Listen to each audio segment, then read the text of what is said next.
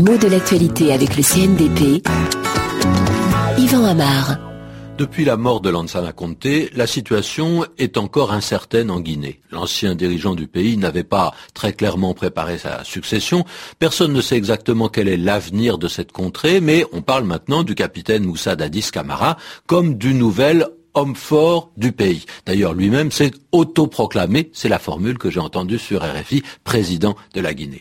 Il dirige la junte qui a pris le pouvoir et il a pris la parole en public, il a été acclamé, il a énuméré un certain nombre de priorités politiques pour le pays. Il s'autorise donc à parler comme quelqu'un qui assure le pouvoir. Dire que c'est le nouvel homme fort du pays, c'est d'abord une façon relativement habile de parler de lui, parce que on hésite encore à lui donner un titre officiel. En même temps, on sait qu'il s'efforce de prendre une place qui, pour l'instant, n'est occupée par personne d'autre.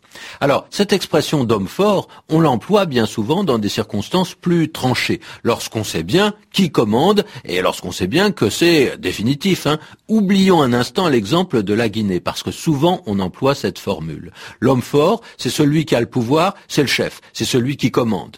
Mais l'expression, elle est fréquemment employée pour renforcer l'idée qu'on a affaire à un pouvoir ferme, à une main de fer même, à une autorité qui n'est pas partagée, qui n'est pas contrôlée, à l'évidence qui est peu démocratique. Hein. Bien souvent, pas toujours, mais bien souvent, on est davantage dans le despotisme que dans la démocratie quand on parle d'hommes forts.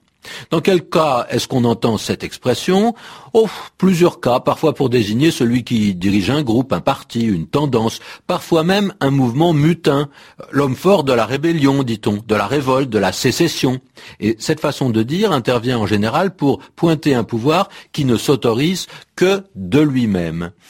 L'homme fort, euh, il n'est pas fort parce qu'il a été élu, parce qu'il remplit une fonction officielle, parce qu'on lui a confié un mandat. Simplement, la plupart du temps, il s'est fait reconnaître comme chef. Et quand la formule s'applique à un chef d'État, c'est le plus souvent qu'on va souligner en passant qu'il possède un pouvoir de fait autant qu'un pouvoir de droit, parfois même plus qu'un pouvoir de droit. Et pourtant, il n'y a pas forcément de jugement de valeur dans cet emploi, mais il arrive fréquemment que la formule se rencontre quand il y a eu un changement de régime.